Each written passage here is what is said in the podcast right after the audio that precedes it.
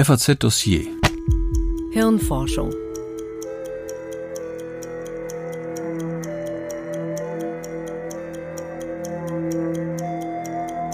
Nachdem viele Psychologen und Neurowissenschaftler lange Zeit davon ausgingen, dass Menschen ausschließlich durch Erfahrung lernen, zeigt sich nun, Spracherwerb folgt einem biologischen Programm. Die sprachrelevanten Hirnareale scheinen bereits bei der Geburt angelegt. Mit den Mitteln der Hirnforschung und den Erkenntnissen der Sprachwissenschaften erklärt Professor Dr. Angela D. Friderizi, Direktorin am Max-Planck-Institut für Kognitions- und Neurowissenschaften in Leipzig, den Zusammenhang zwischen Wort und Hirn und wie wir Sprache lernen.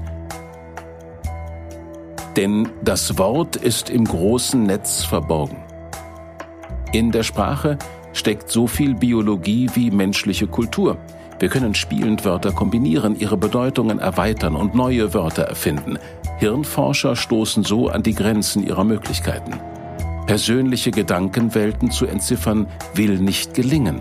Das setzt auch der digitalen Welt immer noch Limits. Von Angela de Frederici.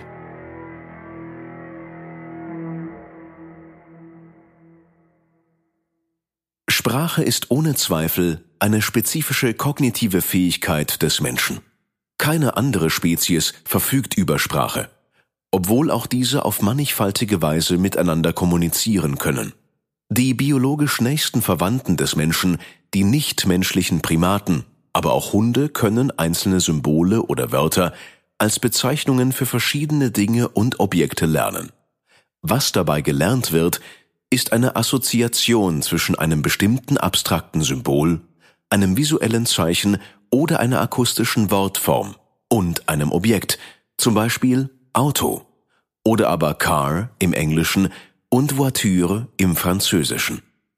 Das Lernen eines jeden Wortes basiert also auf einer Assoziationsbildung. Die Beobachtung, dass eine solche Assoziationsbildung für alle genannten Spezies gilt, deutet auf eine speziesübergreifende, gemeinsame assoziative Lernfähigkeit hin. Wenn dies so ist, was macht dann die spezifisch menschliche Sprachfähigkeit aus? Es ist wohl nicht das Erlernen von Wörtern, sondern es ist vielmehr die Fähigkeit, Wörter nach bestimmten Regeln zu kombinieren. Diese Regeln werden von dem syntaktischen Regelwerk, der Grammatik einer jeweiligen Sprache vorgegeben und sind damit festgelegt. Ein jedes Kind lernt dieses Regelwerk mühelos. Affen dagegen sind unfähig, syntaktische Regeln zu lernen, die denen einer natürlichen Sprache ähnlich wären. Und so scheint denn die Fähigkeit, syntaktische Regeln zu erlernen, im Zentrum der menschlichen Sprachfähigkeit zu stehen. Wörter allein machen, wenn sie nebeneinander gestellt werden, noch keine Sprache. Erst wenn die Wörter nach den syntaktischen Regeln einer Sprache zusammengefügt sind, werden sie Sprache. Die Syntax einer Sprache bietet prinzipiell die Möglichkeit, eine unendliche Anzahl neuer Sätze zu generieren. Der Linguist Chomsky hat ein Theorem formuliert, welches als das Grundprinzip der syntaktischen Kombinatorik gelten darf.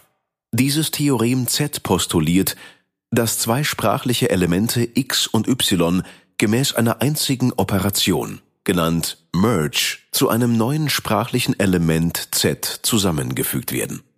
So entsteht durch das Zusammenfügen des Artikels das und des Nomens Schiff die Nominalphrase das Schiff.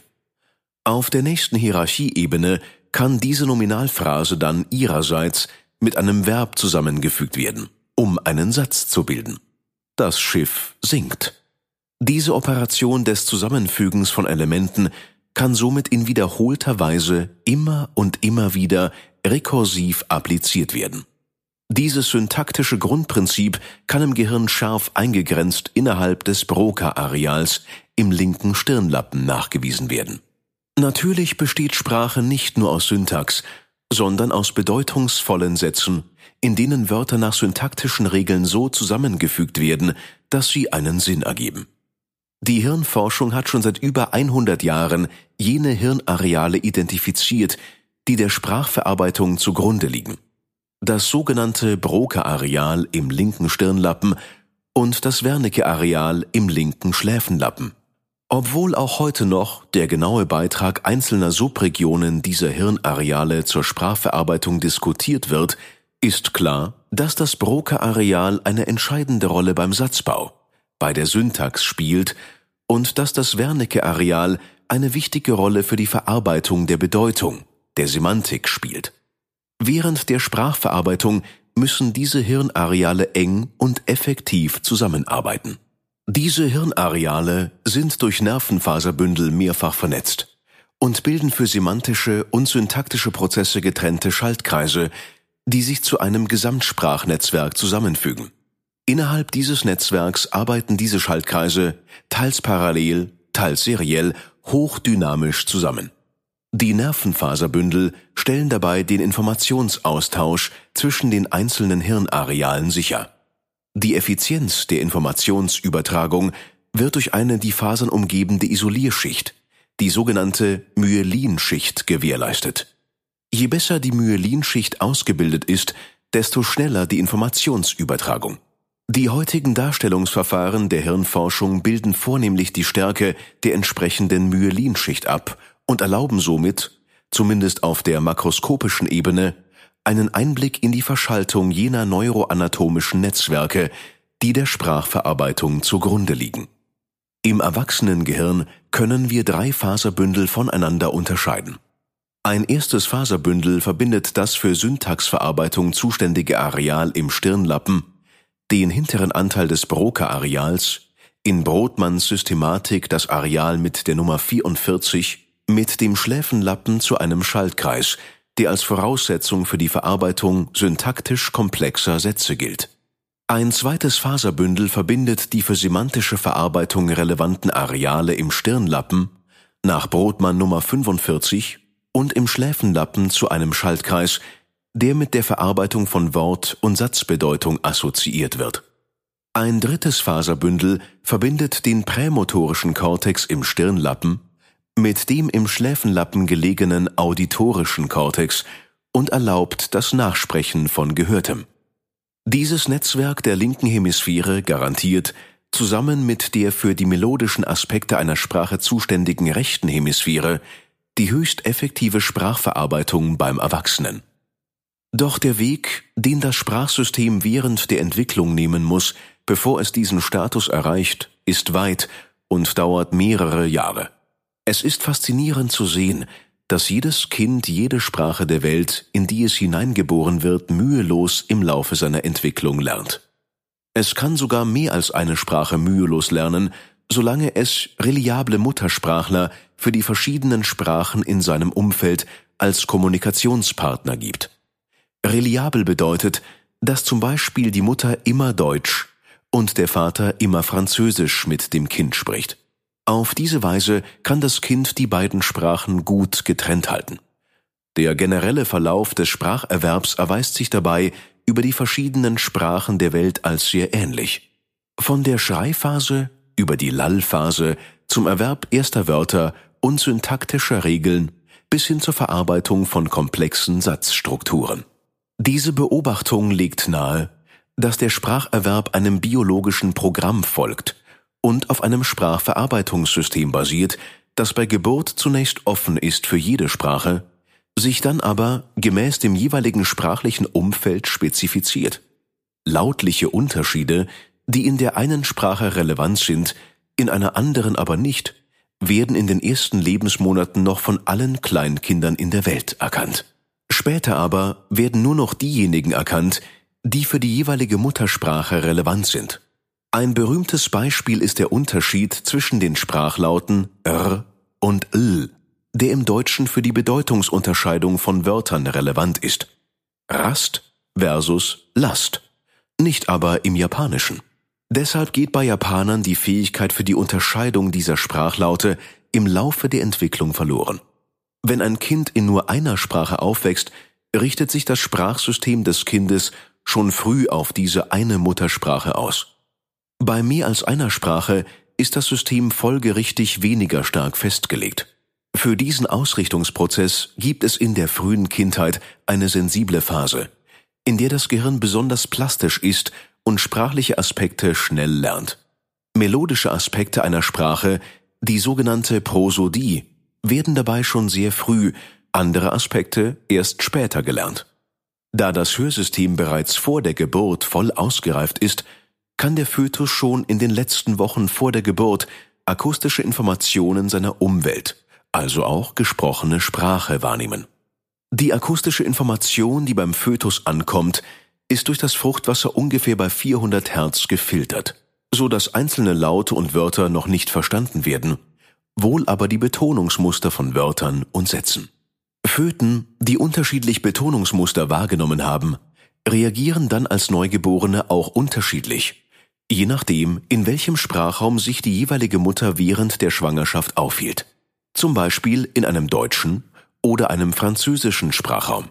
Im Deutschen werden zweisilbige Wörter auf der ersten Silbe betont. Mama, Papa, Hase, Vase während im Französischen die Betonung dagegen auf der zweiten Silbe liegt. Maman, Papa, Enfant. Dieser Unterschied zwischen den Betonungsmustern der beiden Sprachen zeigt sich bereits in den Schreien von Neugeborenen. Deutsche Säuglinge schreien Deutsch und französische Säuglinge schreien Französisch, indem sie die jeweiligen Betonungsmuster von zweisilbigen Wörtern in ihrer Muttersprache nachahmen. Spracherwerb beginnt also sehr früh. Das Gehirn muss daher bereits früh so ausgerüstet sein, dass es diese sprachspezifische Leistung erbringen kann. Mit welcher Gehirnausstattung kommt der Säugling auf die Welt? Die Hirnforschung kann hierzu teilweise eine Antwort geben. Bei Neugeborenen sind die sprachrelevanten Hirnareale bereits vorhanden. Interessanterweise findet man aber nur zwei der drei Faserbündel, die bei Erwachsenen vorhanden sind. Jene Faserverbindung, die syntaktische Prozesse unterstützt, ist noch nicht sichtbar, da noch nicht myelinisiert. Sichtbar sind dagegen die anderen zwei Faserverbindungen. Das macht durchaus Sinn. Denn diejenige Verbindung, die auditorischen und prämotorischen Kortex miteinander verbindet, ist funktionell in der frühen Entwicklungsphase bereits hochrelevant. Da sie die Lallphase unterstützt, in welcher der Säugling seine Muttersprache hört und versucht, Laute artikulatorisch nachzuahmen.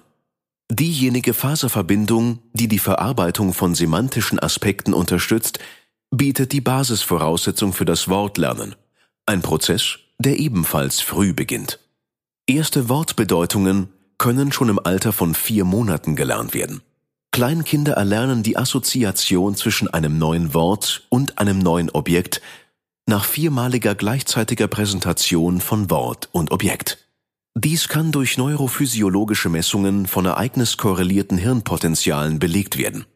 Das kindliche Gehirn reagiert auf richtige Wort-Objektpaare deutlich anders als auf falsche Wort-Objektpaare. Sofern die Bedeutung eines Wortes allerdings längerfristig im Gedächtnis verankert werden soll, müssen Lernphasen nicht nur wiederholt werden, sondern das Gehirn sollte zwischen den Wiederholungen die Möglichkeit haben, das Gelernte während einer Schlafphase zu konsolidieren.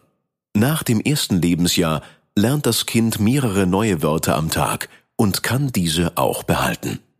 Syntaktisches Regelwissen der Muttersprache entwickelt sich relativ spät und ist erst im Alter von zwei bis drei Jahren zu beobachten. Für diesen Aspekt der Sprache gibt es eine sensible Phase, in der sprachlicher Input die höchste Lerneffizienz hat. Das dritte Lebensjahr scheint dabei kritisch, denn Kinder, die eine zweite Sprache nach dem dritten Lebensjahr erwerben, werden die Syntax dieser Sprache nie ganz so verarbeiten wie die ihrer Muttersprache. Im Alter von drei Jahren ist erstes syntaktisches Wissen vorhanden und das Gehirn so weit entwickelt, dass es auf grammatikalische Fehler in der Muttersprache schon ähnlich reagiert wie das erwachsene Gehirn.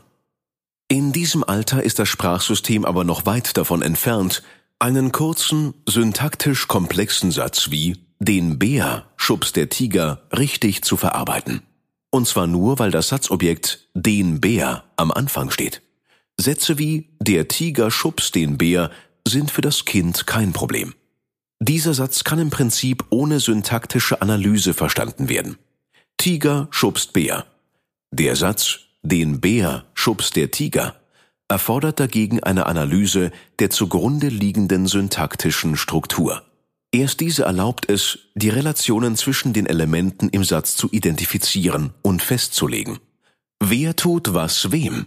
Für dieses schon lange bekannte Phänomen der Schwierigkeit bei der Verarbeitung solcher Sätze in der Sprachentwicklung gab es bislang keine Erklärung. Neurowissenschaftliche Befunde jedoch können eine Erklärung liefern. Erwachsene mit ausgereifter Hirnstruktur haben mit der Verarbeitung von Sätzen, bei denen das Objekt am Anfang des Satzes steht, kein Problem. Sie aktivieren das neuronale Netzwerk, welches für die Verarbeitung von syntaktisch komplexen Sätzen zuständig ist, bestehend aus dem Areal 44 im Broca-Areal und dem hinteren Anteil des Schläfenlappens, zwischen denen eine stark myelinisierte Nervenfaserverbindung besteht. Dieses neuronale Netzwerk ist bei Geburt nicht vorhanden und entwickelt sich langsam. Das zunehmend besser werdende Verstehen von syntaktisch komplexen Sätzen ist bei Kindern zwischen drei und zehn Jahren direkt abhängig von der Reifung dieses neuronalen Netzwerkes. Die Effektivität der Zusammenarbeit der beiden syntaxrelevanten Hirnareale erreicht erst nach dem Alter von acht Jahren einen Status, der dem der Erwachsenen ähnlich ist. Nach einem langen Hirnreifungsprozess erreicht das Sprachsystem im jungen Erwachsenenalter einen hocheffektiven Status, der es erlaubt, komplexe Sprache schnell, hochautomatisch und unbewusst innerhalb von Millisekunden zu verarbeiten. Wir wissen, dass hierbei das Gehirn die Aktivierung der sprachrelevanten Areale auf Netzwerkebene synchronisiert und dass der Erfolg der Sprachverarbeitung hiervon abhängt. Bis heute haben wir jedoch nicht vollständig verstanden, was die zugrunde liegende Neurophysiologie dieser neuronalen Dynamik auf der Zellebene ist. Wir werden sie auch in Zukunft nur indirekt ermitteln können, da es für die Sprache kein Tiermodell gibt. Allerdings sollten die Prinzipien der neuronalen Dynamik für die Sprachverarbeitung nicht anders sein als für andere Verarbeitungsprozesse im Gehirn, so dass wir hier, basierend auf neurophysiologischem Wissen aus der Tierforschung, mit Analogien arbeiten können. Auf der Ebene der globalen neuronalen Netzwerke jedoch sehen wir interessante Unterschiede zwischen Mensch und nichtmenschlichen Primaten. Die syntaxrelevante Phaseverbindung, die beim erwachsenen Menschen zu beobachten ist, ist bei erwachsenen nichtmenschlichen Primaten im Gegensatz zu anderen Phaseverbindungen kaum ausgeprägt. Die syntaxrelevante Phaseverbindung entwickelt sich sowohl in der Evolution der Menschheit als auch in der Entwicklung des einzelnen Menschen spät. Sie geht Hand in Hand mit der Fähigkeit, Syntax zu verarbeiten, die ihrerseits als ein zentrales Element der menschlichen Sprachfähigkeit gilt. Ein anderes wichtiges Element der Sprache ist die semantische Kombinatorik. Diese ist eng mit der Syntax verwoben, denn erst die Syntax erlaubt, Wörter zu Sätzen zusammenzufügen. Die Möglichkeiten der semantischen Kombination von Wörtern innerhalb von Phrasen und Sätzen sind grenzenlos. Die Möglichkeiten sind so immens, dass sich diese Seite der Sprache derzeit dem direkten experimentellen Zugriff entzieht. Sie mag sich sogar prinzipiell der experimentellen Messung entziehen. Der Grund hierfür ist, dass jeder Einzelne die Wörter seiner Sprache in anderen Kontexten gelernt hat, so dass das gleiche Wort bei jedem von uns teilweise andere Assoziationen weckt. Das Wort Rose kann Assoziationen wecken, die Form und Farbe betreffen, oder auch den Duft und das Wort kann Erinnerungen an bestimmte Situationen wachrufen, in denen eine Rose eine besondere Bedeutung hatte. Dies führt je nach Assoziation zu unterschiedlichen Hirnaktivitäten, die sich weit über das Gehirn verteilen und in den funktionellen Hirnstudien zu großen Variationen zwischen verschiedenen Individuen führt. Außerdem ist die semantische Repräsentation eines Wortes auch innerhalb einer Person nicht stabil. Da sich die Bedeutung eines Wortes über die Zeit hinweg abhängig von neuen Erlebnissen ändern kann. Die Semantik eines Wortes lässt sich folglich nur mit einer gewissen Unschärfe darstellen. Dies gilt umso mehr, wenn verschiedene Wörter im Satz miteinander kombiniert werden. Sofern wir die individuellen Kontexte, unter denen einzelne Wörter gelernt und Bedeutungen modifiziert wurden, nicht kennen, weil wir die persönlichen Gedanken und Erlebniswelten nicht kennen, wird die Neurowissenschaft keine systematischen Ergebnisse im Bereich der Semantik liefern können. Zumindest werden es keine sein, die das abbilden, was Sprache in ihrer Einzigartigkeit und Faszination ausmacht. Die semantische Kombinatorik mit ihren grenzenlosen Möglichkeiten ist auch ein Grund dafür, dass sich Sprachcomputer beim Verstehen und Übersetzen von literarischen Texten so schwer tun. Der Mensch dagegen ist dafür gemacht, neue Wortkombinationen zu interpretieren und selbst zu generieren. Hier fangen persönliche Gedankenwelten, hier fangen Literatur und Poetik an. Zugleich liegen hier aber auch die Grenzen der Hirnforschung. Die Hirnforschung mag zwar in der Lage sein, die generelle emotionale Wirkung eines Gedichtes zu ermitteln, indem sie die bekannten subkortikal gelegenen Hirnregionen für Emotionsverarbeitung ins Blickfeld nimmt. Was jedoch die Faszination eines Gedichts für jeden von uns letztlich ausmacht, wird schwer zu messen sein, denn sie ist von Mensch zu Mensch verschieden. Sie ist abhängig von bereits Erlebtem und Gedachtem, von jenen Parametern, die den Menschen zu einem Individuum machen.